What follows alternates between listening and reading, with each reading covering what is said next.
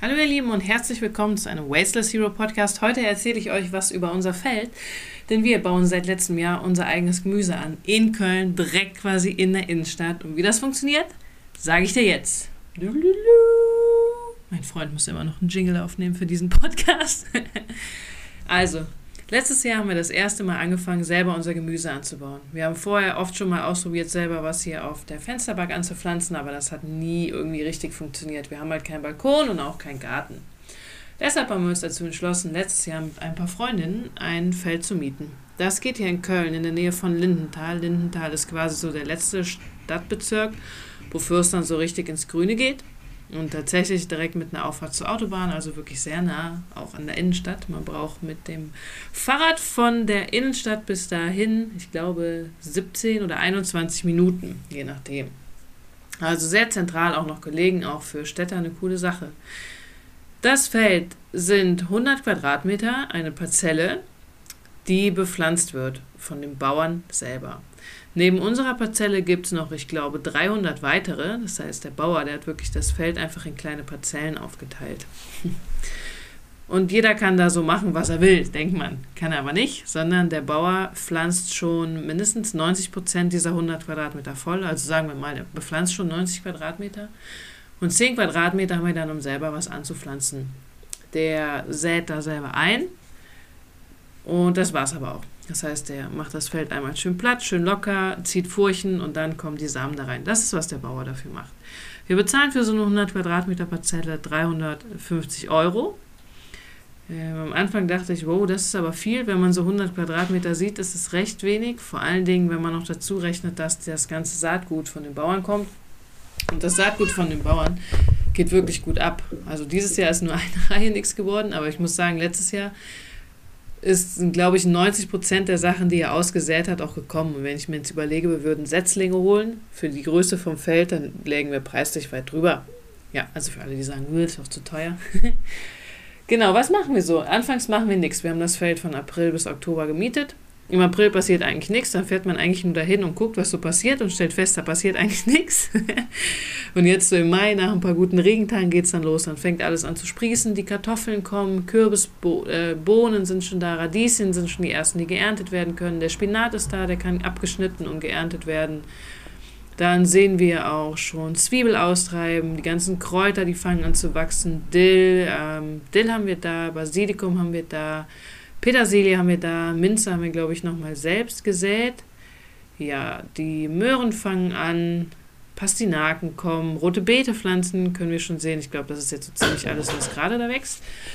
Und dann sät der Bauer im Mai nochmal einen zweiten Teil nach. Das heißt, er hat zwei Einsaaten. Einmal, ich glaube, März, im März, Ende März und einmal dann im Mai.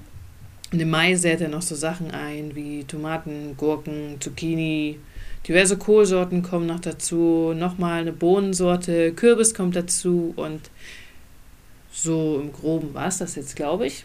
Und im Mai fangen wir dann auch schon an mit Unkrautjäten. Letzte Woche zum Beispiel haben wir das erste Mal Radieschen gesammelt. Die hat unser Sohn dann rausgezogen. Ist halt ziemlich cool.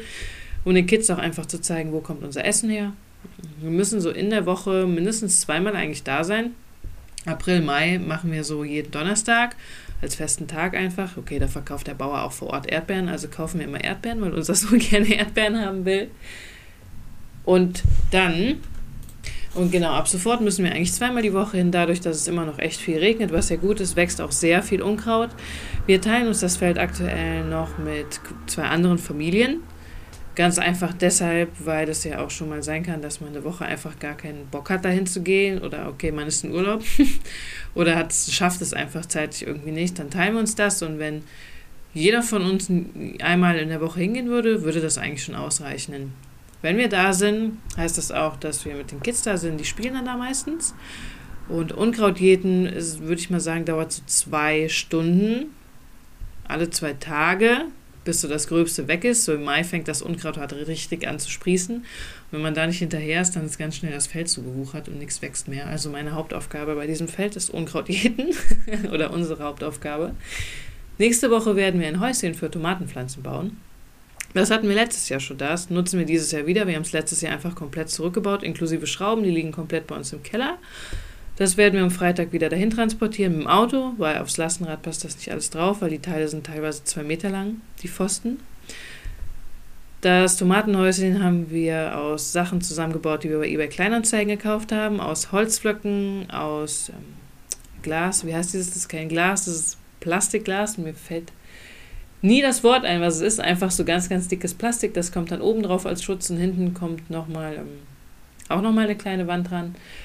Und das Ganze rammen wir dann mit äh, Flöcken in den Boden, ein Einlochstützen. Ich habe schon wieder vergessen, wie die heißen. Die hat mein Freund gestern noch abgeholt. Er ist 28 Kilometer Fahrrad gefahren, hat bei Kleinanzeigen noch zwei geholt, weil uns das eine letztes Jahr kaputt gegangen. Wir hatten auch nicht gedacht, dass man die kaputt bekommt, weil die sind einfach super massiv. Ist aber kaputt gegangen. Genau, das werden wir diesen Freitag machen. Das Schöne ist, wenn wir uns das Feld mit anderen teilen, sehen wir die Leute einfach regelmäßig öfter. Es gibt immer so einen Grund, um sich zu treffen. Wir sind immer draußen. Gerade im Moment ist das eine ziemlich coole Sache und wir haben das letztes Jahr das erste Mal gemacht und es war richtig cool, weil letztes Jahr war das erste Corona-Jahr, äh, Corona-Jahr, in dem man ja quasi nichts tun konnte. Und dann sind wir halt mit dem ähm, Dreijährigen, der jetzt fast dreieinhalb ist, schon immer dahin gefahren. Der hat auch, auch echt Bock. Letztes Jahr, als die Tomaten dann so kamen, war eigentlich die Hauptaufgabe von meinem Sohn. Der läuft aufs Feld, rennt ein bisschen rum, buddelt, setzt sich eine Dreiviertelstunde in das Tomatenhäuschen, isst Tomaten. ich habe Unkraut gejätet und dann sind wir wieder gefahren. Ich finde, das ist eine ganz super entspannte Sache. Gerade für Menschen mit Kindern, aber auch ohne Kinder ist es ziemlich cool, weil man wirklich einfach viel draußen ist und es ist auch nochmal so eine Entspannung, weil für mich ist das eine Zeit, in der ich einfach gar nicht irgendwie nachdenke, sondern ich sitze da, rufe das Unkraut aus und tatsächlich sind wir immer zwei oder drei Stunden da, weil die Zeit einfach wie im Flug vergeht. Die Kinder können cool spielen. Wir treffen da immer ein paar Freunde, Freundinnen, wir fahren mit dem Fahrrad hin. Wenn jetzt das Wetter wieder besser ist, werden wir auf dem Rückweg immer ein Picknick machen. Also es ist quasi immer wie so ein kleiner Tagesausflug. Und was ich noch nicht erwähnt habe, falls ihr euch jetzt fragt, ob wir davon leben können, von diesem Feld, selbstverständlich nicht. Ich habe mal ausgerechnet, wie viel Fläche wir bräuchten. Wenn wir uns zu 100% mit Obst und Gemüse selbst versorgen wollen würden, was ja nur ein Teil unserer Ernährung ist, weil die ganzen Getreidesorten pflanzen wir da natürlich nicht an, dann bräuchten wir pro Person ungefähr eine Fläche von 160 Quadratmetern. Also für uns, ich rechne jetzt mal das Baby noch weg, eigentlich äh, vier oder fünfmal so viel, wie wir jetzt haben. Und jetzt teilen wir uns das Feld auch noch mit anderen. Wenn wir Obst anbauen wollen würden, bräuchten wir, um unsere Familie damit das ganze Jahr zu versorgen, ca. 100 Quadratmeter, weil da geht es darum, Bäume zu pflanzen, Sträucher zu pflanzen, naja, genau, Äpfel, Äpfelbäume, Birnbäume, Pflaumenbäume, Mirabellen, Himbeeren, Brombeeren, Kirschbäume, die brauchen vier Platzbäume. Und wir brauchen viel Obst. Ich glaube, wir essen alleine pro Monat fünf Kilo Äpfel oder mehr. Also da kommt wirklich richtig was bei rum. Und beim äh, wirklich Selbstversorgen hieß es ja dann auch noch, dass wir Marmelade daraus selber machen würden. Das heißt ja eigentlich, sehr spitzfindig, wenn man das jetzt so nehmen will, in Marmelade kommt ja auch Agar-Agar oder irgendwie Gelierzucker. Selbstversorger müssen ja sogar das selber machen. und wenn jemand Selbstversorger ist, der Zucker selber machen kann, melde dich bitte bei mir, aber das finde ich zu krass. Also was wir natürlich noch machen könnten, wir könnten einen vertikalen Garten anlegen, das heißt auch äh, vertikal was bauen, aber ganz ehrlich, dafür bräuchten wir wirklich einen riesengroßen Garten. Und ähm, auch gerade bei Selbstversorgung, wenn man das wirklich zu, zu ja, 100% geht da eigentlich gar nicht, aber wenn man das wirklich zum Großteil machen will, erfordert das auch deutlich mehr Zeit als alle paar Tage mal zwei Stunden, weil da musst du ja auch sich um die Wasserversorgung kümmern, Unkraut jäten, du müsstest ja eigentlich noch zum Beispiel Basilikum zu Tomatenpflanzen für natürliche Schädlingsbekämpfung. Also du musst halt wirklich da viel Zeit investieren. Das ist auch eine gute Sache. Nur das können wir halt in unserer kleinen Wohnung mit 100 Quadratmeter Feld nicht leisten. Für uns ist das so ein ganz nettes Hobby, finde ich. Ich glaube, der Bauer verdient da auch ein ganz, gute, ganz gutes Geld. Und es macht halt einfach Bock, nochmal zu sehen, wie viel Arbeit wirklich in so Gemüse steckt. Wir haben jetzt ähm, letzte Woche Spinat geerntet, den habe ich geschnitten. Fürs Spinat schneiden habe ich ungefähr eine Viertelstunde gebraucht. Um das Unkraut da drumherum zu entfernen, nochmal 20 Minuten gießen, aufhaken, so ein bisschen. Dann kommt immer der Regen, der das wässert. Und am Ende haut man den Spinat in eine Pfanne, brät ihn an und hat dann eine Handvoll Spinat.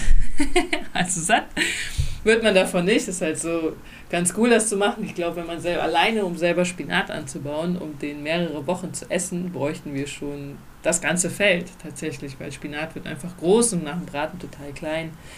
Also es ist für uns einfach ein super cooles Hobby und wenn ihr das bei euch machen könnt, empfehle ich euch das.